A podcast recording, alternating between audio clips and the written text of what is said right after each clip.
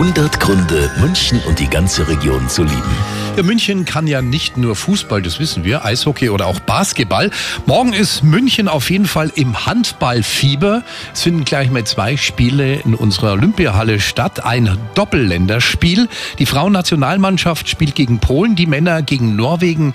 George Clark, der ist der Präsident des Bayerischen Handballerverbandes. Das Besondere ist, dass wir seit 2007 kein Länderspiel mehr in München hatten. Es ist ein Doppelländerspiel. Wir können tatsächlich die beste deutsche Frauennationalmannschaft und die Männernationalmannschaft präsentieren. Und ich sage so, für den Bayerischen Handballverband, der Handball kommt zurück in seine Heimat. Auf jeden Fall, die Olympiahalle ist ab 16 Uhr geöffnet. Die Frauen spielen um halb sechs, die Männer um acht. Tickets gibt's noch ab 25 Euro.